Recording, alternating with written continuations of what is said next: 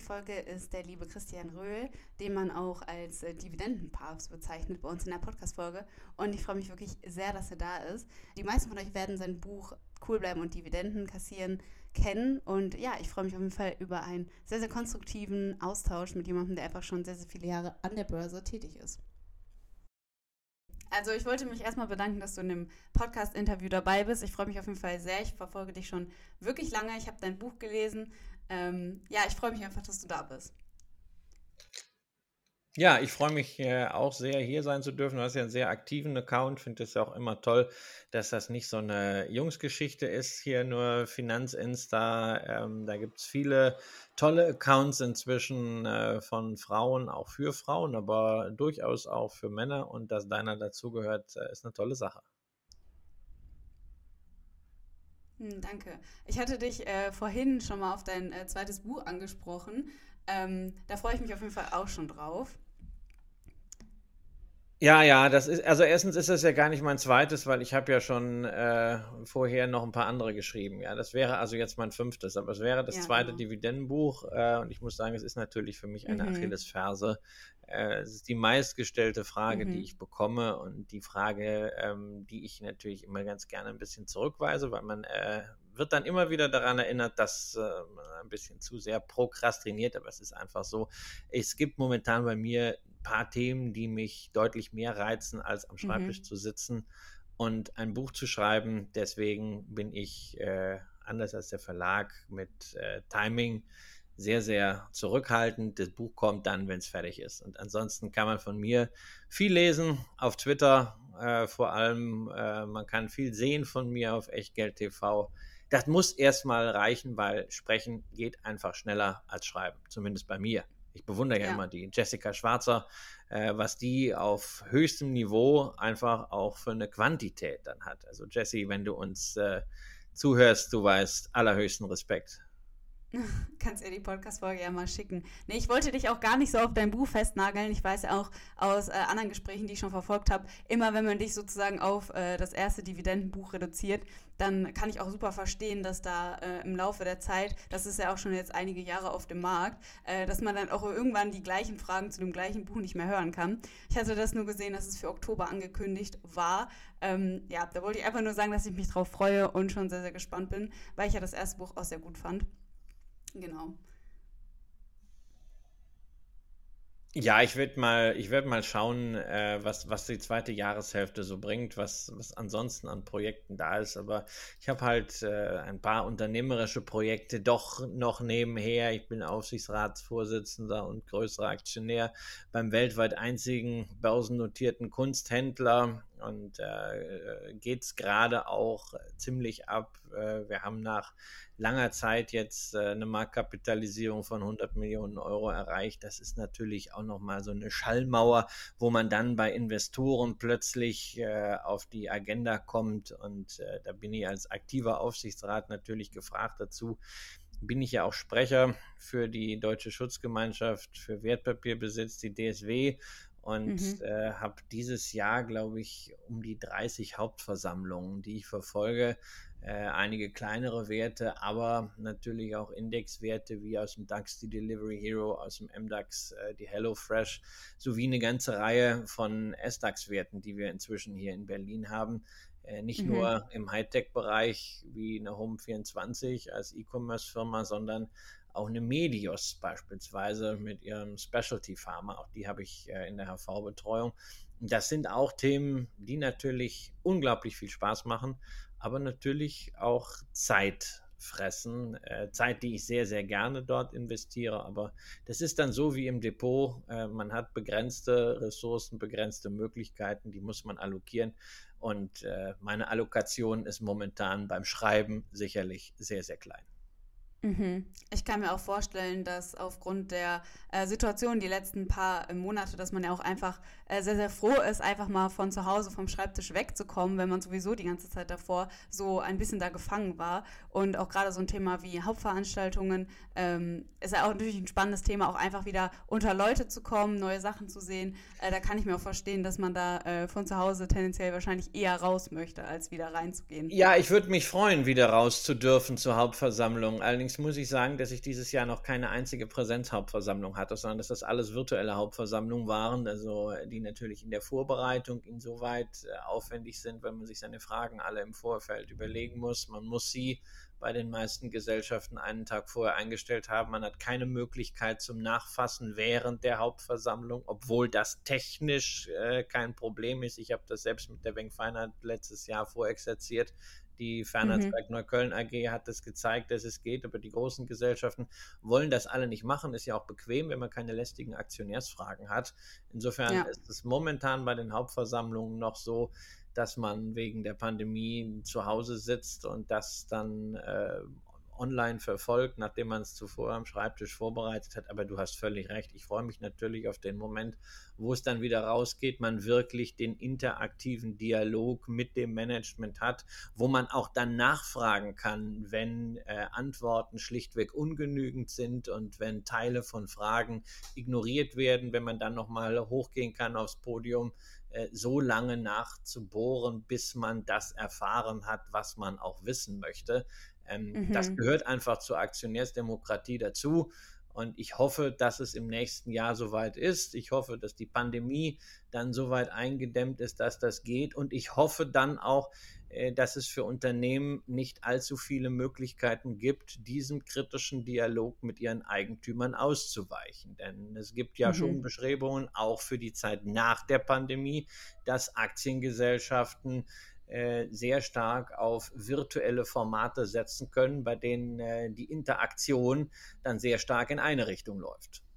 Mhm gerade bei dir, also da hatte ich auch schon in einigen äh, Interviews von dir reingehört und da hattest du auch immer wieder erzählt, dass du es auch unglaublich wichtig, wichtig findest, einfach mal nachzufassen. Also du hattest ein Beispiel von einer Aktie, an der ich mich nicht mehr ganz genau erinnere. Ich, es könnte sein, dass es HelloFresh oder so war, ähm, wo äh, ja der ähm, der Vorsitzende da ein bisschen ausgewichen ist, beziehungsweise der, der für das Unternehmen dann eingestanden hat und du halt immer weiter nachgebohrt hast, bis du deine Fragen beantwortet hattest. Das finde ich unglaublich spannend, weil viele Aktionäre haben ja diesen Einblick sozusagen, gerade wenn man jetzt Richtung passive Investoren guckt, ähm, zum Thema Hauptversammlungen, haben da überhaupt keinen Bezug. Magst du vielleicht mal so kurz äh, erklären, wie sowas abläuft? Naja, also es ist bei den Hauptversammlungen natürlich schon so, dass zunächst, also wenn man die ganzen Formalien mal außen vor lässt, äh, der Vorstand seinen Bericht abliefert und äh, dabei den Jahresabschluss natürlich erklärt, aber auch einen Ausblick geben soll. Und danach ist dann die Aussprache. Äh, bei normalen Präsenzhauptversammlungen ist das in aller Regel eine Generaldebatte das heißt, mhm. sie erstreckt sich zu allen Punkten der Tagesordnung. Man äh, frag, kann als Aktionärsvertreter alle möglichen Fragen stellen. Ähm, sie sollten zur Tagesordnung sein, insbesondere den Jahresabschluss betreffen. Ähm, sind aber in der Regel auch bezogen auf das aktuelle Geschäftsjahr und äh, die Zukunft, äh, um sich einfach ein Bild vom Unternehmen zu machen. Und äh, da hätte man natürlich seine Fragen sehr, sehr gerne beantwortet. Ähm, das kann man als einzelner Aktionär machen. Man kann auch seine Stimmrechte an Aktionärsvereinigungen geben. Die Banken nehmen inzwischen kaum noch Stimmrechte wahr, außer äh, dort, wo sie halt besonders exponiert sind, äh, etwa weil sie dort mit, mit Fonds größere Beteiligungen haben.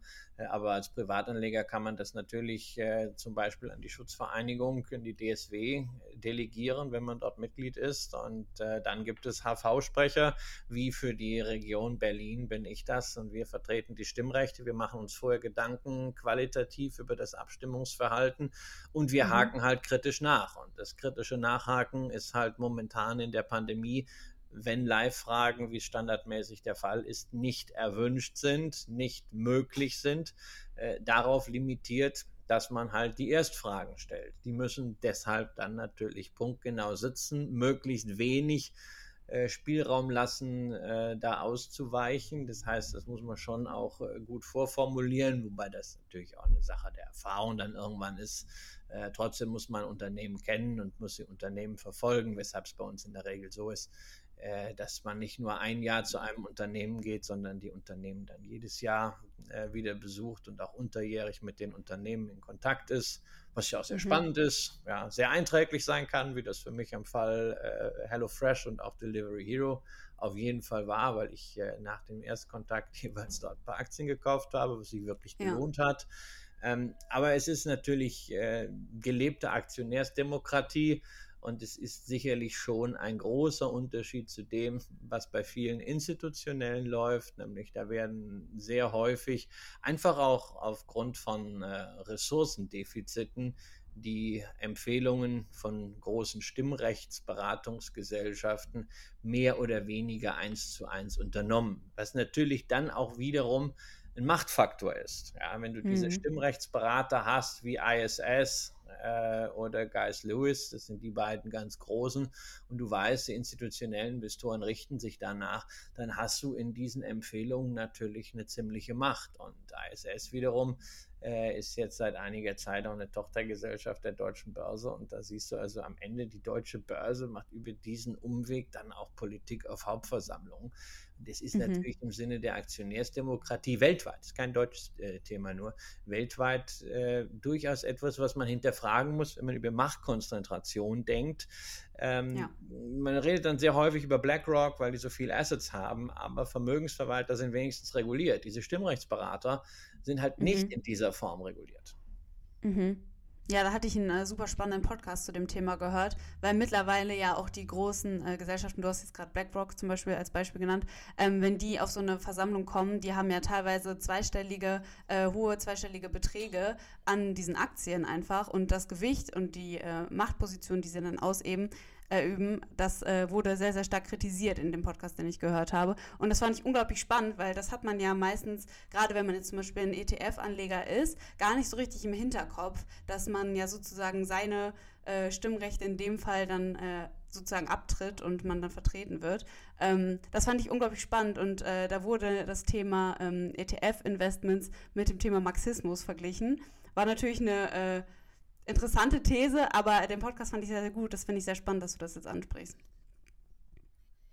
Ja, man kann das natürlich immer gleich auf so eine ganz hohe politische Ebene heben, muss man aber nicht. Es ist auch nicht nur ein Thema von ETFs, es ist genauso ein Thema von aktiv gemanagten Fonds. Auch bei vielen mhm. aktiv gemanagten Fonds sind einfach die Ressourcen nicht mehr da, sich um Hauptversammlungen in der Breite zu kümmern, nicht nur punktuell. Es kommt auch dann dazu, dass häufig der aktive Manager eine andere Meinung hat als die Fondsgesellschaft. Das ist insbesondere dann immer ein Thema, wenn ich äh, solche Boutiquenfonds habe, die dann bei einer Masterkapitalverwaltungsgesellschaft äh, wie eine Hansa Invest oder wie eine Universal Investment äh, ihren Fonds aufgelegt haben, da vertritt mhm. dann die äh, Master KVG zentral für alle Teilvermögen und alle Fondsmanager die Stimmrechte, obwohl die natürlich unterschiedliche Meinungen haben. Also das ist äh, nicht nur ein Problem von ETFs, das ist allgemein ein Problem davon, dass man immer weniger Ressourcen hat, auch aufgrund äh, von, von Wettbewerbs- und Preisthemen, um diese Stimmrechte äh, wahrzunehmen. Und das ist auf der anderen Seite dann eben äh, eine solche Machtkonzentration. Die wird man auch nicht so einfach äh, beheben können. Ganz im Gegenteil, das Thema wird zunehmen ähm, mhm. nach dem äh, ganz normalen Voting von diesen sogenannten Proxy Advisors wie ISS werden wir, in, werden wir künftig auch das Thema Robo-Voting haben. Es gibt jetzt also schon äh, Systeme von künstlicher Intelligenz, die diese Abstimmungsempfehlungen aussprechen. Und mhm. da muss ich sagen, naja, bin ich doch ganz froh und in gewisser Hinsicht auch sehr stolz, dass wir bei der DSW uns immer noch vor allem für den deutschen Aktienmarkt bei ein paar hundert Hauptversammlungen den Luxus leisten, für unsere Mitglieder qualitative Urteile zu den einzelnen Tagesordnungspunkten zu formulieren, die man übrigens auch immer dann im Internet auf hauptversammlung.de nachlesen kann. Also unsere Abstimmungsempfehlungen sind dann nicht nur Ja, Nein, Enthaltung, sondern mhm. in aller Regel auch noch mit einer Begründung versehen. Und wer da mal wissen will, wie wir bei seiner Gesellschaft so abgestimmt haben, kann das dort nachschauen. Mhm, super spannend. Mich würde auf jeden Fall auch zu dem Bereich nochmal interessieren. Du hattest ja gerade gesagt, du äh, greifst auch immer mal gerne nach und stellst noch Fragen, die dir irgendwie unter den Nägeln brennen. Was sind denn so typische Fragen, wo dann mal äh, ausgewichen wird oder wo du das Gefühl hast, da musst du einfach öfters nachgreifen? Naja, also die Frage, bei der momentan immer ausgewichen wird, ist gleich immer meine erste Frage, warum denn in der virtuellen Hauptversammlung äh, das äh, Fragerecht der Aktionäre beschnitten wird und warum eben nicht, obwohl technisch möglich, äh, mhm. ähm, die Live-Nachfrage erlaubt wird. Und äh, die Antwort ist halt standardmäßig immer, naja, äh, wir machen das, äh, weil das äh, Covid-19-Gesetz das so zulässt. Das ist natürlich richtig, aber das mhm. Covid-19-Gesetz lässt natürlich auch ausdrücklich die Möglichkeit zu Live-Nachfragen zu. Äh, mhm. Insofern, äh, es gibt dort eigentlich äh, keine wirklich sinnvolle Begründung. Die Frage ist auch provokant, weil man müsste, die einzig ehrliche Antwort dazu ist, ähm, wir wollen es einfach nicht, wir halten es für zu kompliziert. Ähm, ja. es, man kann natürlich auch noch argumentieren damit, es ist zu teuer, aber die Grenzkosten belaufen sich auf etwa 2000 Euro. Das ist ja das Schöne, mhm. wenn man das selber mal gemacht hat und das aus der anderen Perspektive kennt, aus der Perspektive des Aufsichtsratsvorsitzenden, der eine solche virtuelle Hauptversammlung leitet, in der dann Live-Nachfragen gestellt werden, dann kann man mhm. natürlich äh, bei vielem, was da so an Bullshit erzählt wird von Aufsichtsräten, und Vorständen nur noch drüber lachen. Das Dumme ist halt, mhm die kriegen es nicht mit, weil ich sitze dann nur vor dem Schirm und muss es mir anhören, äh, habe aber keine Möglichkeit mehr zu reagieren. Das ist natürlich schon so, äh, dass man häufig auf sehr konkrete Fragen äh, keine oder ausweichende Antworten bekommt. Also bei Delivery Hero war zum Beispiel äh, die Frage, wie hoch denn das Budget ist für den Wiedereintritt in den deutschen Markt, nachdem man ja vor zwei Jahren die Deutschland-Aktivitäten an Just Eat Takeaway verkauft hatte für sehr, sehr gutes Geld mit einer sehr plausiblen Begründung. Jetzt will man ja wieder rein und dann gleich noch äh,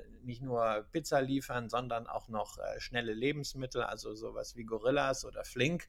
Äh, und da mhm. habe ich gefragt, na, was ist denn eigentlich das Budget dafür und was sind die Milestones beziehungsweise auch die Exit-Kriterien? Unter welcher Prämisse äh, sagt man denn irgendwann, okay, das war's jetzt? Und da kam überhaupt keine Antwort. Ja, das ist halt blöd, weil normalerweise in der Präsenzhauptversammlung geht man dann nochmal zum Wortmeldetisch, meldet sich nochmal und stellt die Frage nochmal. Und man stellt sie so lange, bis sie entweder mhm. beantwortet ist oder bis man keinen Bock mehr hat und dann gibt man Widerspruch zu Protokoll, dass die Frage ja. nicht beantwortet ist. Ja, und, ja. aber es sind natürlich immer so Überraschungen wie auch bei Delivery Hero.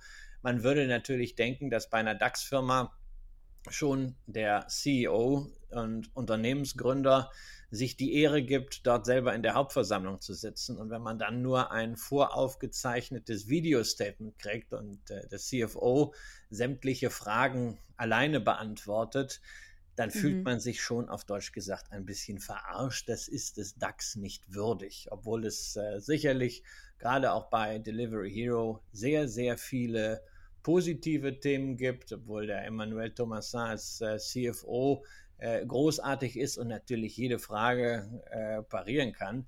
Aber mhm. es gibt einfach so gewisse Usancen. Und wenn man einmal im Jahr seinen Aktionären Rede und Antwort steht und dann als ja. CEO ohne irgendeine Begründung einfach nur ein Videostatement einreicht, obwohl man ansonsten zu allem und jedem was sagen kann und seine Rübe in jeden Zoom-Call hält, dann ist das einfach ein richtig schlechtes Zeichen. Ja, das äh, finde ich dann auch immer, es zeigt so ein gewisses irgendwie Desinteresse oder dass es halt einem das nicht wert ist. Das finde ich äh, auch ziemlich schade. Ich hatte da auch letztens äh, darüber gehört, dass zum Beispiel bei den äh, besten Podcast-Verleihungen irgendwie nur drei der nominierten äh, Podcasts anwesend war, weil der Rest sich einfach nicht mal zu Hause vor dem PC gesetzt hat, sondern dass halt alle einfach irgendeinen Vertreter hingeschickt haben. Und äh, da frage ich mich auch ein bisschen, woher das kommt. Also, dass man dann halt gerade bei so Aktionärsversammlungen, wo man ja eigentlich das eigene Unternehmen, wo man eigentlich hinterstehen sollte, auch noch vertritt, warum man dann halt nicht erscheint. Also, was es in dem Moment dann Wichtigeres geben kann, äh, einfach ohne Begründung auch nicht zu kommen. Finde ich sehr fragwürdig. Ja, und das, das sind natürlich alles am Ende so Soft Factors. Ja, ähm, natürlich kann man dann immer sagen, was entscheidet, ist die Bilanz, was entscheidet, ist die Zahlen. Aber gerade in einer Situation, wo ein Unternehmen wie bei Delivery Hero äh, sich noch nicht imstande fühlt, mal eine belastbare Prognose abzugeben, wann man denn Geld verdienen möchte und Geld verdienen kann, wann der Break-Even erreicht ist, äh, mhm. wäre es natürlich als vertrauensbildende Maßnahme einfach gut, sich da oben hinzusetzen. Und äh, ich habe genügend Hauptversammlungen gesehen im Laufe der Jahre, bei denen ein merkwürdiges Verhalten gegenüber den Aktionären ein Warnsignal war. Mhm, verstehe. Du hast gerade von dem Thema Kriterien gesprochen. Das finde ich auch nochmal ein interessanter äh, Punkt. Äh, du bist ja eigentlich sehr, sehr bekannt dafür, dass du sehr stark an deiner Strategie festhältst und äh, die auch verfolgst. In einem Interview hattest du auch mal gesagt, solange man eine Strategie hat, egal ob die jetzt am Ende äh, besonders ausgetüftelt ist oder nicht, es ist wichtig, dass man halt in seiner Strategie festhält und nicht einfach seine eigenen Regeln sozusagen bricht, weil dann äh, braucht man die Strategie sowieso nicht aufstellen. Da würde mich jetzt auf jeden Fall interessieren, ob du vielleicht einmal für die Hörer so ganz grob deine Strategie erklären könntest, was dahinter steckt.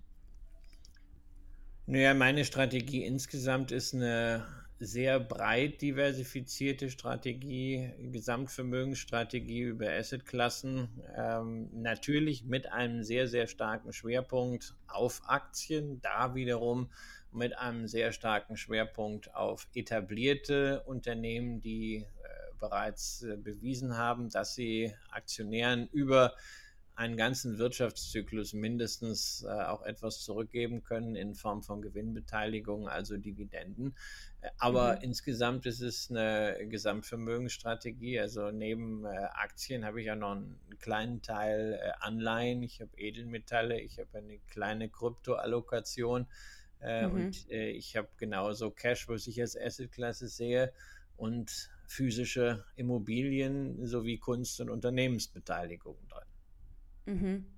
Ja, sehr spannend. Ähm, was ich interessant finde bei dir ist, äh, immer wenn man irgendwas mit dir im Zusammenhang hört, dann wirst du so ein bisschen als der Dividendenpapst bezeichnet. Aber unglaublich spannend finde ich bei dir, dass das gar nicht diese steife Fokussierung ist, die man normalerweise von Dividendeninvestoren äh, kennt. Also du hast ja unglaublich viele Assetklassen, die du ja gerade schon aufgezählt hast. Aber auch du selber hast gesagt, dass du auch ETFs zum Beispiel nutzt, um den Asienmarkt abzubilden, einfach weil es natürlich auch super schwierig ist, den mit Einzelaktien abzubilden.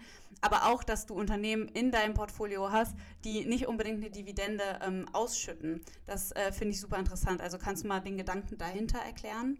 Ja, also der Gedanke ist ganz einfach Diversifikation und es ist ja auch Geldanlage keine, äh, keine Religion ja, mhm. äh, wo gesagt wird, also wenn ich jetzt Dividendenaktien äh, in Anführungszeichen, wie immer man das auch definiert habe, äh, heißt es, ich darf dann keine Amazon haben und äh, ich darf dann keine Anleihen haben. Das steht ja nirgendwo, ja. Und das ist ja, mhm. das ist so ein bisschen wie beim Essen, ja, auch mit, mit ETFs und Einzelaktien. Also nur weil ich äh, vielleicht gewisse Fertiggerichte sehr gerne mag, heißt das nicht, dass ich nie auch selber kochen kann, ja. Mhm. in der Regel gibt es dann da auch im Privatleben keine Überschneidung. Ja, also das äh, wo man, wo man selber kocht, das ist was anderes als das, was man als Fertiggericht bezieht und das ist wieder was anderes, als wo man ins Restaurant geht. Ja, also äh, mhm. ich kenne sicherlich so Fertiggericht, so eine Gemüsepfanne von Frosta, übrigens eine ganz hervorragende Aktiengesellschaft. Äh, also keine Empfehlung sein, nur einfach ein Hinweis. Ähm, ja. das, das mag sein. Ich koche sehr gerne Pasta, käme jetzt aber in einem wirklich guten Restaurant nicht auf die Idee, mir Pasta dort zu bestellen, weil das kann ich ja selber. Ja, würde ich dann eher mhm wahrscheinlich Fisch oder Steak äh, bestellen, was auch in der Regel dann äh, der Fall ist. Äh, gerade Steak, hier, gern hier ins Grill Royal. Äh, oder ein gutes Wiener Schnitzel mit lockerer Panade wie im Borchertz, wenn ich das eben nicht selber mache. Und ähnlich ist das auch bei der, äh, bei der Geldanlage. Es gibt ein paar Dinge, äh, die kann ich sehr, sehr gut selber machen und die kann ich mich sehr gut selber kümmern. Das sind insbesondere Einzelwerte, etablierte Unternehmen aus Europa und Nordamerika, ähm, mhm. die ich dann auch wirklich einzeln im Portfolio habe. Äh, dann gibt es Bereiche, wo ich sage, da fehlt mir der Zugang, aber ich halte sie für hochinteressant und für hochrelevant. Das ist insbesondere das Thema Emerging Markets und Asien. Ich möchte mich da nicht mit Einzelaktienauswahl beschäftigen, mit Kriterien, mit Nachverfolgung, äh, mhm. sondern bin sehr dankbar, wenn ich das äh, entweder äh, sehr, sehr stark schematisiert machen kann als Basis äh, mit einem Emerging Market ETF oder mit einem Asien ETF oder wenn ich dann für bestimmte Highlights äh, durchaus auch mal einen aktiv gemanagten Fonds habe, wie beispielsweise äh, für deutsche Nebenwerte den äh, Fonds von Roger Peters, den äh, DWS Konzept Plato oder eben für asiatische Einzelaktien, nämlich einen großartigen Fonds von äh, Fidelity, äh, Asian Pacific Opportunities den, mhm. und äh, von Templeton, den, den Smaller Companies, also asiatische Nebenwerte, ähm, wo ich einfach schon äh, in dem Moment, wo ich aufs Factsheet schaue, merke, das könnte ich ja niemals selbst, weil kann ich immer ganz gut feststellen, ob so ein Fonds wirklich abseits ausgelatschter Pfade agiert, wie das ja viele Fondsmanager für sich reklamieren. Äh, wenn ich von den zehn Top-Werten äh, acht nicht kenne, dann ist die Wahrscheinlichkeit ziemlich hoch, dass die wirklich einen eigenen Weg gehen und nicht irgendwie so ein Indexschmuser sind. Ja, und wenn ich umgekehrt mhm. von den zehn Top-Werten alle kenne, dann weiß ich, also selbst ich als Nicht-Asien-Experte, wenn ich dann die Top-Werte kenne, naja, die sind sehr nah am Index und äh, kassieren dann 1,5 Prozent für eine Leistung, äh, die ich bei einem ETF auch für 0,3 Prozent kriege. Mhm. Ja, das Thema Indexkuscheln, äh, da hatte ich auch mal einen interessanten Beitrag gemacht. Äh, ich glaube, den Begriff kennen tatsächlich auch gar nicht so viele. Ähm, Finde ich auf jeden Fall super spannend. Du hast ja auch gerade gesagt, ähm, du beschäftigst dich dann auch sehr, sehr gerne mit den ganzen Einzelwerten. Also du bist ja auch als richtiger Börsianer sozusagen bekannt. Ähm, du bist aber relativ passiv, finde ich, in deinen Aussagen, was du gesagt hast von der einzelnen Aktienauswahl. Du sagst nämlich, du äh, recherchierst gerne, du informierst dich gerne, du schaust dir gerne die Unternehmen an, aber du handelst tendenziell eher wenig. Also äh, du musst jetzt nicht jede Aktie, die du äh, siehst, direkt kaufen oder ähm, sofort in das Unternehmen investieren. Das finde ich nämlich unglaublich spannend. Ähm, wie lange dauert denn so bei dir eine, eine Analyse von einem Unternehmen und wie viel Zeit würdest du so sagen, verbringst du so in der Woche mit dem Thema ähm, Unternehmensrecherche?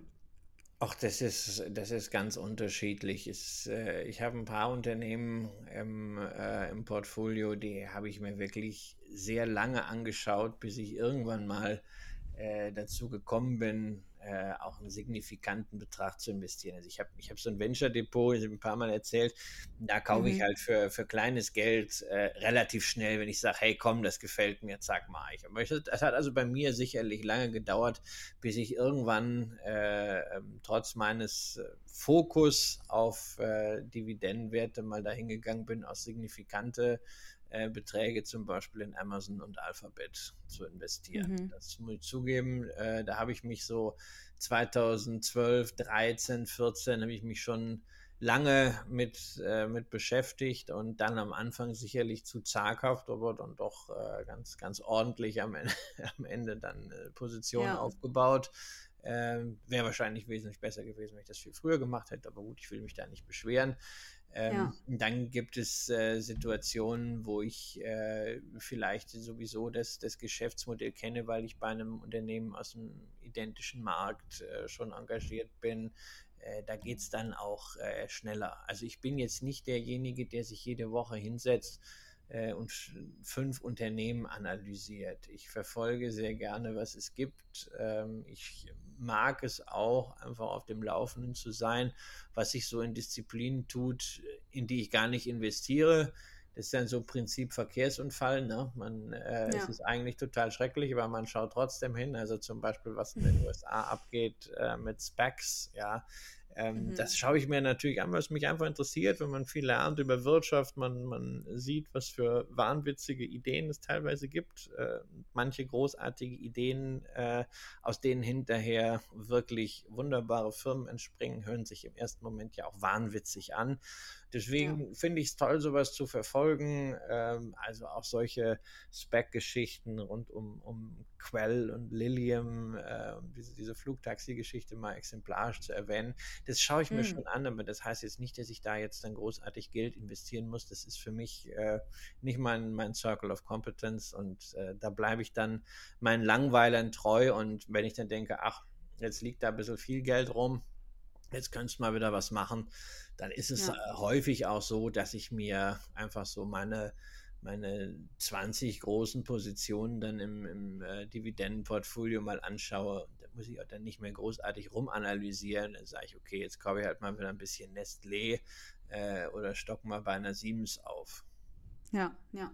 Ähm, du hast jetzt gerade so eine gewisse Portfoliogröße gesagt. Was ich immer spannend finde, ist ja, ähm, ab so einer gewissen Größe mit verschiedenen Titeln ähm, verbringt man natürlich auch relativ viel Zeit damit, auch zu schauen, ob die Unternehmen denn noch äh, ja, investiert bleiben sollen, sozusagen. Was würdest du denn sagen, ist so eine gute Depotgröße, damit man noch einen guten Überblick hat und halt alle Unternehmen auf äh, ihre Kriterien hin überprüfen kann? Und wann sagt man vielleicht auch, das ist zu viel, um dann noch den Überblick zu behalten? Das kann man so pauschal nicht sagen. Das hängt sehr mhm. entscheidend von unterschiedlichen Prämissen ab. Erstens, wie sieht meine Strategie aus? Zweitens, wie kann ich Investment Cases definieren und damit dann auch überprüfen? Und drittens, wie viel Zeit bin ich bereit, insgesamt mit meinem Depot zu verbringen? Ja, diese drei Themen mhm. beschreiben halt so den Komplex. Und wenn du die, die Extrembeispiele hast, dann hast du einerseits vielleicht einen Investor, der sehr, sehr stark qualitativ über den Investment Case kommt, der also letztendlich so eine Art High Conviction Portfolio hat, also wirklich in seinem Portfolio permanent nur seine allerbesten Investment Ideen haben will, die er gerade jetzt hat, der sich auch zutraut, äh, immer diese besten Ideen zu definieren, fortwährend dann zu überprüfen äh, und dafür die nötigen Skills und auch die nötigen Tools hat. Ähm, da muss man sagen, ist man mit 20 Werten äh, als Privatanleger mit einer solchen Strategie sehr gut ausgelastet. Äh, das kann man mhm. dann bei einem fokussierten Fonds wird man das Richtung 40 Werte ziehen müssen äh, allein aufgrund der Anlagegrenzen. Äh, aber da hat man dann ja auch einen ganzen Tag Zeit. Ähm, mhm. Also alles über 40 ist keine fokussierte Strategie mehr. Äh, mhm. Weder bei einem Fonds noch bei einem Einzelwert. Muss aber auch nicht sein. Äh, das ist also der eine Typ, der extrem fokussiert ist ähm, und der wird natürlich dann auf das einzelne Unternehmen entsprechend viel Zeit verbrennen. Die andere äh, Situation ist derjenige, der sagt, also ich baue mir eigentlich meinen eigenen Index. Ich möchte jetzt nicht den Einheitsfraß haben, aber ich möchte gleichzeitig sehr breit diversifiziert sein und äh, mhm. äh, habe jetzt nicht äh, immer den Gedanken, ich muss in den wenigen Firmen investiert sein, die jetzt gerade den spannendsten Investment Case haben, sondern ich habe Firmen, die langfristig meine Kriterien erfüllen, die will ich einfach allokieren. Äh, da kann man auch, wenn man dann diese Überprüfung jährlich oder halbjährlich äh, stark systematisieren kann anhand von Kennzahlen äh, für den Investment Case, dann kann man auch äh, eine dreistellige Anzahl von Aktien durchaus in einem Portfolio auf diese Art und Weise führen. Ja, mhm. ist sehr entscheidend, womit man sich wohlfühlt. Ja, der eine, der eine kriegt die Krise, wenn er das Vermögen nur in 20 Unternehmen steckt, weil es viel zu wenig ist. Der andere kriegt die Krise, wenn er sagt, allein bei der Vorstellung, dass er seine Portfolio-Applikation aufmacht, da sind 120 Unternehmen drin und äh, er für sich keine Übersicht empfindet. Ja. Und das ist, äh, mhm. da muss man halt für sich selber herausfinden, was ist der richtige Weg. Ja. Ich kenne auch wirklich Investoren, die äh, sieben- oder achtstellige Beträge in zwei bis drei ETFs untergebracht haben. Ja, auch das äh, funktioniert natürlich. Äh, man muss sich am Ende nur damit wohlfühlen. Und man muss sich immer fragen, was erwarte ich von meinem Portfolio und was bin ich auch selber bereit dafür zu geben. Mhm. Also was sind denn so Kriterien? Du hast gerade gesagt, was erwarte ich von meinem Portfolio? Was sind denn zum Beispiel so Kriterien, die man sich setzen kann oder wann man sagt, okay, das Unternehmen passt vielleicht dann doch nicht mehr in mein Portfolio? Sind das dann einfach komplett individuelle Kriterien, mit denen man sich dann halt im Endeffekt wohlfühlen muss? Oder sagst du, da gibt es so Kriterien, auf die man auf jeden Fall achten sollte? Ja, die muss jeder natürlich für sich definieren. Ja, und äh, mhm. natürlich je komplexer und je stärker qualitativ ein solcher Investment Case formuliert ist, umso schwieriger ist es dann auch fortwährend zu prüfen, ob er denn noch gilt. Ja, dann muss mhm. man jedes Mal wirklich qualitativ rein ins Unternehmen äh, das kann man machen. Wie gesagt, das sollte man dann wirklich mit einem sehr stark fokussierten Portfolio machen. Wenn man äh, grundsätzlich sagt, also ich möchte breiter investieren, weil ich es mir vielleicht auch nicht zutraue zu sagen, hey, also ich will jetzt die, die Top 15 oder Top 20 Investmentideen, dann ist mhm. es äh, natürlich ratsam, möglichst viel quantitativ fassbar zu machen, sodass man dann einfach schnell ein Häkchen äh, dahinter machen kann und auch einmal im Quartal oder einmal im halben Jahr, also jedenfalls alle paar Monate, äh, sich innerhalb von 10, 15 Minuten vergewissern kann, dass diese Position weiterhin im Depot bleiben kann, beziehungsweise raus muss. Und da sind dann halt die, die ersten wesentlichen Kennzahlen, die man sich anschauen sollte, meiner Ansicht nach. Erstens äh, Umsatz, ja, das ist, das ist das Geschäft an sich. Äh, zweitens alles, was mit Cashflow und Dividende zu tun hat, äh, nämlich dass auch am Ende etwas verdient wird, was zahlungswirksam ist, also dass nicht nur was hochgeschrieben wird, äh, am besten natürlich, dass etwas davon beim Aktionär ankommt. Und drittens auf der Finanzierungsseite Indikatoren zur Verschuldung, äh, denn mhm. Äh, nicht nur für private Anleger, auch für Unternehmen ist finanzielle Freiheit sehr, sehr erstrebenswert. Mhm. Aber glaubst du denn, dass wenn jemand sagt, er traut sich das gar nicht selber zu, in 15 äh, Werten äh, sein Portfolio abzubilden, dass für den dann nicht tatsächlich sogar vielleicht äh, zwei, drei ETFs sinnvoller wären? Das kann durchaus sein. Ja, also mhm. Äh, das hängt natürlich auch immer davon ab, was hat man, was hat man als Vermögen, womit fühlt man sich wohl. Ähm, also ich bin definitiv ein, ein Typ Investor, äh, der wenig glücklich damit wäre, wenn jetzt mein gesamtes Vermögen an, an 15, äh, 20 Unternehmen äh, hängen würde. Mhm. Ich fühle mich äh, äh, mit einer breiten Diversifikation sehr wohl. Ich äh, mag das Konzept des Indexings grundsätzlich sehr, ja, also gewisse Kriterien zu haben, damit eine entsprechende Diversifikation auch zu implementieren. Ähm, nur ich muss nicht unbedingt äh, für jeden Bereich so Standardindizes haben. Äh, erstmal äh, haben ETFs auch äh, Gebühren, ja, die spare ich mir ganz gerne. Das ist ja, ja. schön, dass äh, also viele ETFs, was weiß ich, 0,3 Prozent Gebühren dann ja. nur haben, aber das sind bei einer Million sind das auch 3000 Euro und bei 5 Millionen sind das schon 15.000 Euro. Da kann man vielleicht auch was anderes mitmachen. Und äh, zum Zweiten äh, möchte ich halt nicht unbedingt was von der Stange haben, ja, sondern im Grunde so eine Art eigenen Index äh, kreieren. Was übrigens mhm. auch äh, etwas ist, was inzwischen äh, zumindest, sagen wir mal, im Bereich des gehobenen Private Banking und der, der High Individuals in den USA äh, gang und gäbe ist. Äh, BlackRock beispielsweise hat Ende letzten Jahres für zwei Milliarden eine Firma übernommen, die nichts anderes macht, als solche customized Index-Konzepte im Rahmen von mhm. gemanagten Konten, also Managed Accounts, umzusetzen. Mhm. Ja, spannend. Also gerade das Thema Indexing, das habe ich jetzt in den äh, letzten zwei Jahren auf jeden Fall super stark gemerkt. Also ähm, gerade was äh, irgendwie mit der Corona-Pandemie zusammenhing, hatte ich schon das Gefühl, und das zeigen auch die Statistiken, dass ja auch immer mehr junge Leute an die Börse gekommen sind. Und da sind dann meiner Meinung nach so ein paar Themen entstanden, die äh, du vorhin schon so ein bisschen als Religion abgestempelt hast, beziehungsweise so Hypes ähm, das zum einen das Thema Bitcoin natürlich ganz vorne, aber auch das Thema ETFs. Äh, sehe ich. Dann gibt es natürlich auch diese ganzen Tesla-Hypes, ähm, die äh, entstehen. Ähm, was ich da immer so ein bisschen schwierig finde, und es würde mich interessieren, ob du das genauso siehst, ist halt, dass es mittlerweile so extreme Lager gibt, gerade auch in den äh, einzelnen Social-Media-Bereichen. Also dann gibt es entweder die Leute, die, die hypen Tesla zum Beispiel extrem stark und dann gibt es die Leute, die sagen, ja, Tesla ist mittlerweile Ramsch.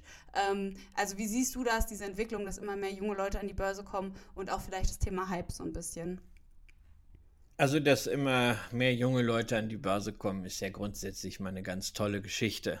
Äh, ja. Nicht nur, weil es da um Vermögensbildung geht, sondern auch, weil es um Verständnis für wirtschaftliche Zusammenhänge geht. Und damit ist ja auch die Hoffnung verknüpft, äh, dass uns äh, so ein Linksblock als Regierung äh, vielleicht auch perspektivisch erspart bleibt, sondern dass es da eine, eine gute, starke Community gibt, die an Aufstiegsversprechen, an Eigenverantwortung glaubt und daran, dass man Ökologie und Ökonomie zusammenbringen kann, zusammenbringen muss und dass das eine das andere nicht ausschließt, sondern dass das eine ohne das andere nicht funktionieren wird, zumindest nicht dann, wenn man nicht im Dunkeln hocken will. Also das ist grundsätzlich mal total positiv.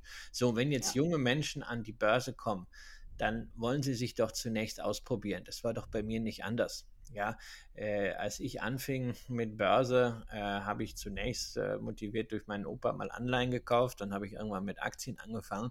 Aber wenn man dann so ein bisschen mehr mal das äh, Blut geleckt hat, dann wollte man doch mal was Richtiges machen. Also dann habe ich Optionsscheine gehandelt. Japanische Optionsscheine waren damals in den 90er Jahren sehr begehrt. Ähm, dann zum Beispiel äh, Goldminenaktien, ja, weil die waren äh, vom absoluten Preis her sehr günstig. Und es gab früher, ähm, als ich anfing, nur zwei Nachkommastellen. Das heißt also, wenn du so eine Aktie mhm. hatte, die damals 10 Pfennig kostete, wenn die sich einmal veränderte, war das immer ein Pfennig und das waren dann schon gleich mal 10 Prozent. Ja, und das mhm. war toll. Und damals hat man dann sowas gemacht. Heute sind es dann halt Meme-Stocks äh, oder Aktien, die man dann irgendwie religiös verklärt. Ja, mein ja. Gott, also ich kann das keinem verdenken. Jeder soll da seine eigenen Erfahrungen machen. Ähm, hoffe dann immer, dass diese eigenen Erfahrungen früh genug dazu führen, einzusehen, dass man diese eigene Meinung äh, sich durchaus leisten kann, aber vielleicht nicht für 100 Prozent des Portfolios, dass man durchaus mhm. Lieblingsaktien High Conviction haben darf und haben sollte, aber dass man zunächst mal sehr, sehr gut damit aufgehoben ist, gerade als junger Mensch äh, sich vor allen Dingen darauf zu konzentrieren, wie die Kohle reinkommt, ein Großteil davon auch halbwegs sicher, in Anführungszeichen, beziehungsweise mit dem Gesamtaktienmarkt in die Wirtschaft äh, wegzupacken.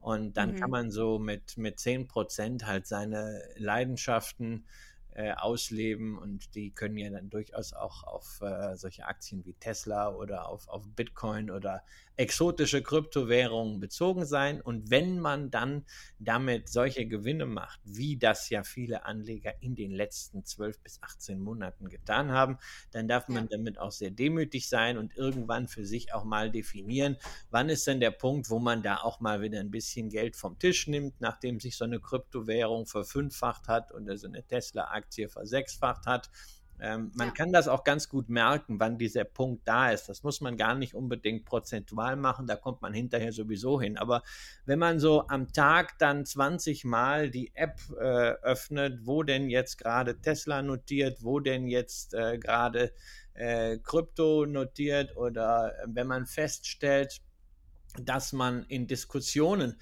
mit anderen Menschen sehr, sehr schnell äh, dazu neigt, äh, in so eine Argumentationshaltung zu kommen, dann darf man sich auch mal selber reflektieren und sagen, okay, vielleicht bin ich jetzt ein bisschen zu sehr drin und ich muss mal ein bisschen mhm. vom Gas gehen. Du hast gerade das Thema Lieblingsaktien angesprochen. Da würde mich jetzt erstmal äh, interessieren, hast du eine Lieblingsaktie?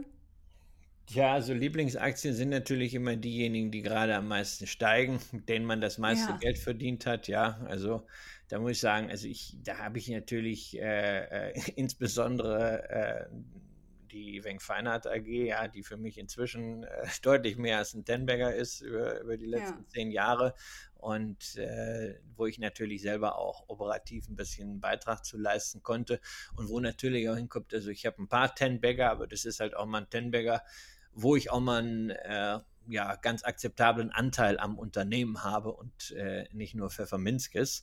Äh, ansonsten, ja. äh, aber das ist halt für mich keine Aktie, das ist eine unternehmerische Beteiligung, weil also jetzt irgendwie zweieinhalb Prozent an so einer Firma verkaufen, dann kannst du den Kurs im Klo suchen. Insofern ist mir das auch völlig egal, ob die Aktie jetzt gerade 36 kostet oder 10. Äh, weil ich mhm. weiß ja, mhm. was der intrinsische Wert ist und wo wir Möglichkeiten haben. Ansonsten Lieblingsaktie, ja, wenn ich eine nennen müsste, wäre das sicherlich die äh, LVMH. Mhm. Ähm, weil da für mich sehr, sehr viel zusammenkommt, was ich sehr, sehr schätze. Einerseits so klassische Qualitätskriterien äh, mit Blick auf Wachstum, sehr solide Bilanz, äh, Dividende, äh, kontinuierlich, lassen wir mal das letzte Jahr außen vor, was natürlich unter speziellen Prämissen war durch äh, Corona. Das konnte keiner ahnen, dass sich der Konsum so schnell erholt aber auch auf qualitativer äh, Basis. Wir haben es ja mit einem Familienunternehmen zu tun, mit einem Gründer, der dieses Unternehmen, diese Holding selbst erschaffen hat, äh, Bernard Arnault, ähm, der gleichzeitig auch den Übergang auf die nächste Generation rechtzeitig vorbereitet hat, der eine horizontale und vertikale Diversifikation des Unternehmens geschaffen hat. Also es sind ganz, ganz viele positive Punkte und dazu mag ich halt noch das Geschäft. Ja, also muss ich ganz einfach sagen, dass mir äh, Mode, äh, schöne Lederwaren, äh, Schmuck, auch äh, Koffer wie von Rimowa oder Reisen wie Belmont Hotels, gutes Parfum, dass das mir einfach mehr gibt und dass ich dazu eine andere Beziehung habe als jetzt zu irgendeinem Softwareunternehmen wie Salesforce. Ja, Salesforce ist eine mhm. großartige mhm. Firma, ja, aber ich habe zu dem Produkt halt nicht so die Beziehung. Da kann ich nur über die Kennzahlen kommen. Wobei ich natürlich auch sagen muss, auch bei LVMH würde ich extrem kritisch werden und meine Position entsprechend deutlich reduzieren, wenn ich eine Verschlechterung bei den Kennzahlen sehe. Also insbesondere ähm, mhm. bei der. Verschuldungssituation, wenn die Bilanz nicht mehr so sauber wäre, wie das momentan ist. Und wenn ich sehe, dass man halt nicht mehr äh, diesen eigentlichen Wachstumsansatz verfolgt, nämlich vor allem extern stark zu wachsen und intern behutsam zu wachsen. Wenn man also anfängt, die Brands auszunudeln mit Lizenzgeschäften, das wäre für mich ein Warnsignal. Also da schaue ich schon auch qualitativ sehr stark drüber. Es ist immerhin äh, meine drittgrößte Position. Äh, mhm. von, den, von den notierten Einzelaktien. Und äh, wir haben das zum Beispiel gesehen bei Prada vor einigen Jahren. Die hatten auch einen ganz tollen Brand geschaffen und den haben sie dann komplett ausgenudelt, weil sie Prada auf alles Mögliche drauf gedruckt haben. Äh, und dann mhm. verlierst du, machst du kurzfristig gigantische Umsätze, Riesengewinne, aber du verlierst eigentlich die Exklusivität. Du schüttest deinen Burggraben zu. Und das ist ganz, ganz, ganz kritisch. Deswegen ist das natürlich etwas, was ich bei den großen Marken äh, mir auch schon anschaue. Ähm, man kann das im Kleinen auch ganz gut sehen bei Hermes, äh, ja die am höchsten angesiedelte Luxusmarke, die börsennotiert ist. Chanel ist ja leider nicht börsennotiert. Äh, auch bei Hermes äh, diese Bewertung KGV von 60 ist natürlich abstrus gemessen am Wachstum. Aber es belohnt halt diesen Burggraben. Du kannst ein solches Unternehmen mit dieser History nicht einfach auf der grünen Wiese neu aufbauen in China. Ja, das kannst, da kannst ja, du nur lange, lange warten. Du kannst sowas sehr schnell kaputt machen, wenn du zu schnell wächst. Und das ist halt etwas, was Hermes auch ganz, ganz großartig macht, dass sie einfach auf diese Verlockung des schnellen Wachstums, des schnellen Geldes nicht hören, sondern das Unternehmen weiter ganz, ganz exklusiv halten, wachsen vor allem über behutsame neue Linien, behutsame neue Produkte, aber dann vor allen Dingen über den Preis, weil naja, kannst du dir ja äh, selber vorstellen, wer bereit ist, 20.000 Euro für eine Birkenback zu bezahlen, der zahlt auch 21.000 Euro. In dem Segment sind 5% Preiserhöhungen ja, ja. nicht relevant. Ja, ja. Das, das finde ich auch äh, so spannend an Luxusmarken, dass sie es eigentlich schaffen, mit einem relativ normalen Produkt, also die haben ja jetzt keine Hightech-Produkte produziert, sondern das sind halt Handtaschen, solche Gewinnmargen zu erzeugen, äh, finde ich unglaublich faszinierend und ich glaube, ähm, das ist halt auch der, der große Burggraben von vielen Luxusmarken. Ähm, das heißt, du würdest auf jeden Fall sagen, Burggraben ist für dich auch ein, ein sehr, sehr wichtiges Kriterium bei der Aktienauswahl. Ja, es ist natürlich hier für mich ein äh, Kriterium bei der, bei der LVMH, äh, mhm. wo ich es halt auch nachprüfen kann. Ähm, bei einer Apple, die äh, immer noch meine größte Position ist, ähm, merke ich es halt als Nutzer selber auch.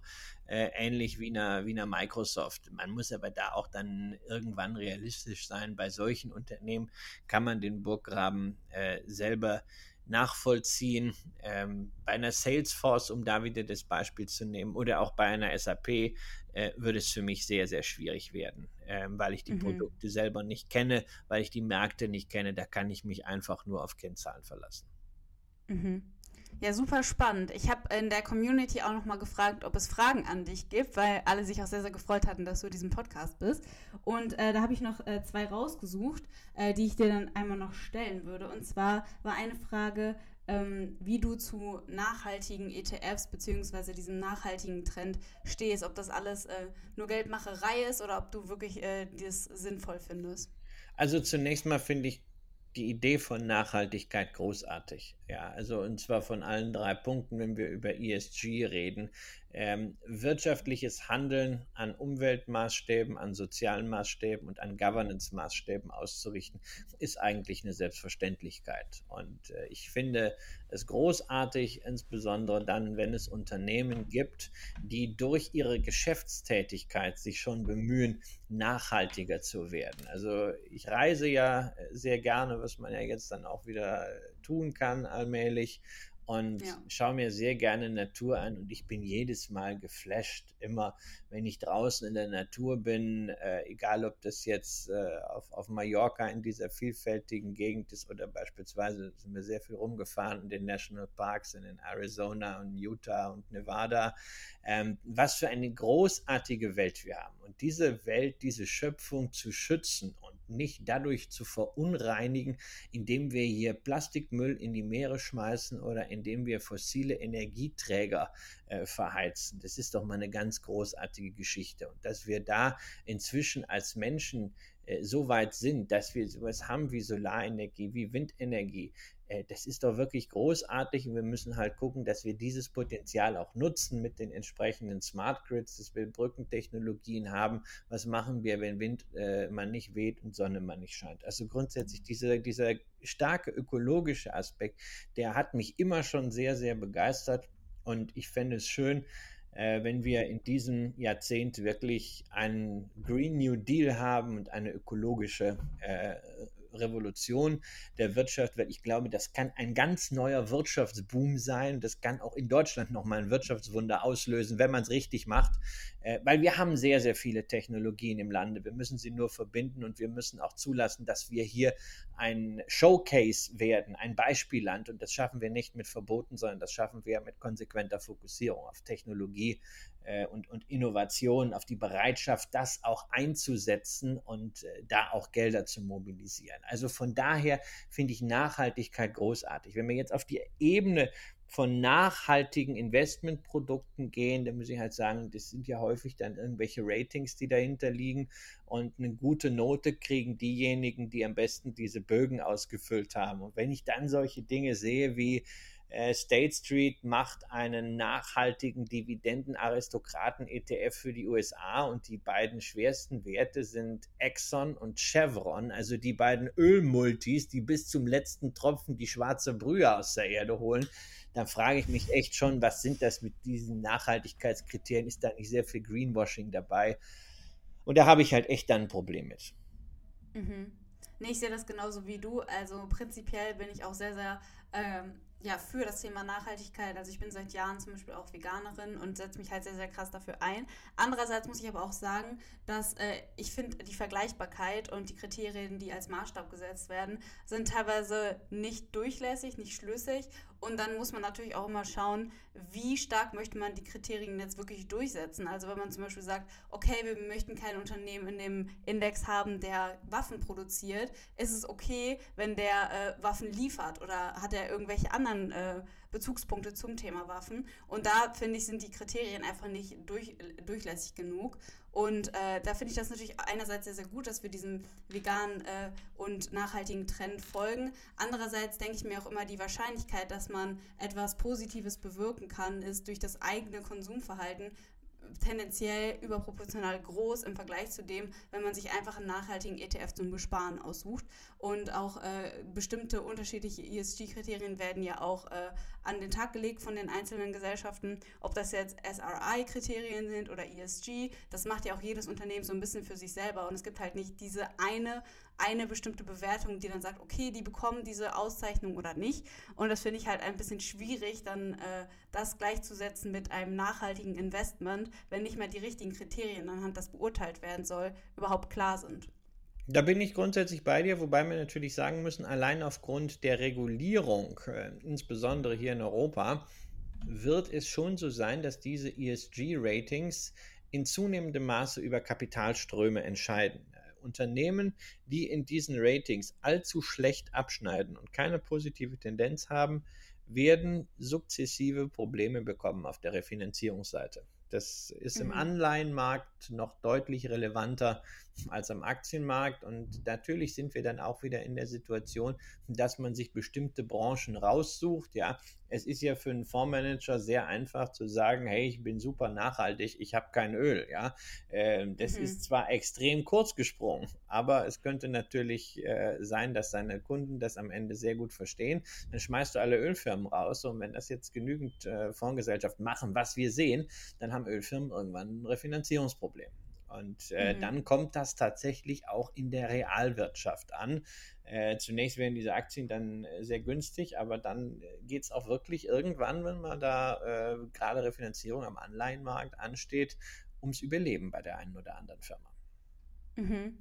Ich finde halt nur immer diesen, äh, diesen Widerspruch interessant, dass dann zum Beispiel gesagt wird, okay, wir wollen nachhaltige Unternehmen haben, deswegen schmeißen wir jetzt zum Beispiel Unternehmen raus, die einen starken Lithium- äh, Verbrauch haben, zum Beispiel für bestimmte Batterien und so weiter und so fort. Aber andererseits wird dann äh, von diesen Batterien, von diesen Produkten sehr, sehr viel auf dem Markt einfach nachgefragt und alle wollen ja trotzdem irgendwelche Smartphones mit äh, Batterien haben und äh, oder irgendwelche Laptops und wollen das halt benutzen. Und dann finde ich halt immer diesen Widerspruch ein bisschen äh, schwierig, dann zu sagen, ja, okay, wir möchten keine äh, Tabakunternehmen, wir wollen keine Alkohol, keine Glücksspielunternehmen und so weiter, aber dann wird ja trotzdem als Konsumgut trotzdem weiter Tabak, Alkohol und so weiter gekauft, aber man möchte unbedingt einen nachhaltigen ETF. Also das finde ich ja dann halt immer so ein bisschen schwierig. Nein, das, das passt nicht und man muss wirklich sagen, es gibt sehr, sehr viele Unternehmen, äh, die du sehr einfach als nicht nachhaltig brandmarken kannst. Ja, also nimm beispielsweise Solar, äh, Photovoltaikzellenhersteller oder auch Parkbetreiber. Das ist ein äh, per se sehr nachhaltiges Geschäft und ich finde das primär ein sehr, sehr gutes und wichtiges Element der, der Energiewende und der äh, ökonomisch-ökologischen Revolution, die wir brauchen. Nur wenn du böswillig bist, dann kannst du natürlich jeden Solarproduzenten gleichmals nicht nachhaltig raussortieren mit dem Argument, wenn so eine Photovoltaikanlage mal Feuer fängt, wir haben das ja gerade gesehen da in, in Polen, ähm, dann hast du äh, weite Teile dieser Fläche komplett kontaminiert. Ja, das wird auch erstmal nicht gelöscht. Das musst du konkret, das musst du abfackeln. Äh, das setzt äh, Schwermetalldämpfe in, in, die Umwelt frei. Da sickert eine ganze Menge ins Grundwasser und da kannst du sagen, nee, also wo du solche Risiken gehst, das kann ja wohl nicht äh, dein Ernst sein. umgekehrt bist du dann plötzlich da, dass du das Atomkraft, die also quasi 30 Jahre lang das Fanal der grünen Bewegung war, ist eigentlich jetzt als Brückentechnologie allmählich wieder salonfähig. Und deswegen habe ich mit diesen, mit diesen ganzen Produkten und diesem ganzen Schubladendenken äh, immenses Problem. Ja, äh, ich definiere für mich selber gewisse Kriterien, was ich nachhaltig finde, was ich nicht äh, unterstützen möchte. Äh, aber ich habe sowohl äh, Rüstungshersteller wie eine Lockheed Martin als auch Tabakkonzerne drin. Also Tabak ist eine jahrhundertealte äh, Kulturpflanze, äh, genauso wie, wie Alkohol ein, ein jahrhundertealtes Genussmittel ist. Äh, die Dosis macht das Gift. Und das ist meiner Ansicht nach nicht das, das zentrale Problem, was wir da haben. ich sehe es dann eher so, dass ich für mich zum Beispiel Rohstoffprodukte äh, kategorisch ausschließe, also Exchange Traded Commodities oder auch Rohstoffzertifikate auf Industriemetalle oder gerade auch auf Soft Commodities. Ganz einfach, ähm, weil es einerseits äh, sehr, sehr intransparente Märkte sind, in denen man sehen, sehr viel falsch machen kann und äh, mhm. weil es andererseits auch äh, eine, eine Investmentnachfrage kreiert, die diesen Märkten nicht gut tut. Diese Märkte sind gemacht dafür, dass dort Produzenten und industrielle Abnehmer ihre Preise und ihren Einkauf absichern können, aber nicht dafür, dass Finanzspekulanten da irgendwie durch rollierende Futures Volatilität reinbringen. Das schadet nur. Deswegen kaufe ich seit 2008 ETCs und Rohstoffzertifikate gar nicht, obwohl ich 2002 bis 2008 in diesem Markt extrem aktiv war, sehr viel Research gemacht habe äh, und auch äh, einige Mandate hatte. Mhm. Super spannend, vielen Dank. Ähm, die zweite Frage und letzte Frage, die ich dir noch stellen würde, war, ähm, wie du persönlich zu Branchen-ETFs, also es gibt ja mittlerweile sehr, sehr nischige ETFs auf alle möglichen Branchen. Wir haben einen Space-ETF, wir haben ein ETF für bestimmte Batterieherstellungen. Also es gibt ja mittlerweile sehr, sehr viele ETFs für sehr, sehr viele und spezialisierte und kleine Bereiche. Und äh, wie du das ganze Thema siehst, ob du das gut findest, ob das eine Bereicherung fürs Portfolio ist oder ob du sagst, naja, es ist halt so eine Spielerei, das braucht man nicht wirklich.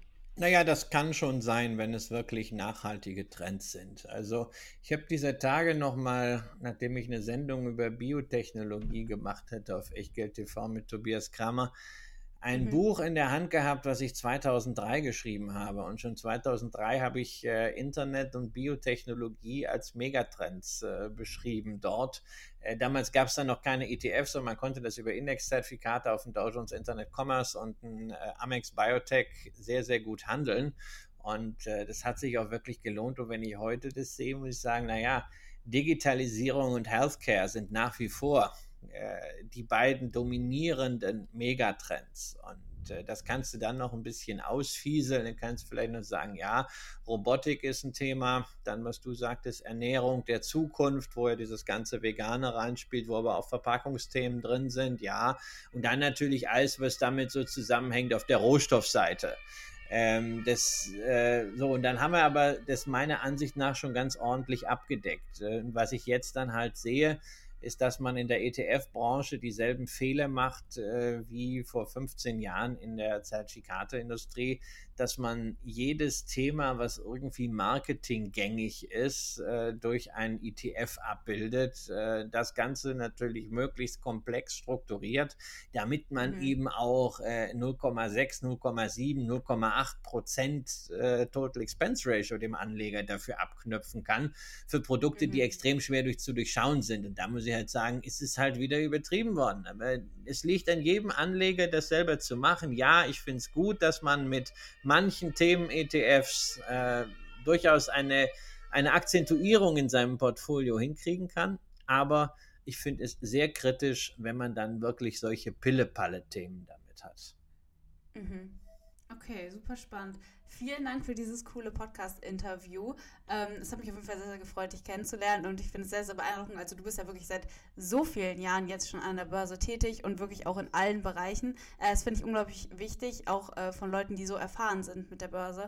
Äh, finde ich das sehr, sehr gut, dass auch junge Leute wie ich dann noch sehr, sehr viel lernen können. Also vielen Dank, dass du dabei warst, lieber Christian. Ja, war mir ein Vergnügen, immer gerne wieder. Dankeschön an dich und äh, danke natürlich auch an deine Zuhörerinnen und Zuhörer, die wir jetzt, äh, glaube ich, ungefähr eine Stunde lang mit Informationen beschallt haben. Und Zeit ist ja das Einzige, was wir nicht zurückkriegen, was wir nicht vervielfältigen können. Und insofern hoffe ich, dass es sich gelohnt hat. Ja, auf jeden Fall. Und dann hören wir uns nächste Woche wieder in der nächsten Podcast-Folge und ich wünsche euch noch einen wunderschönen Tag. Tschüss!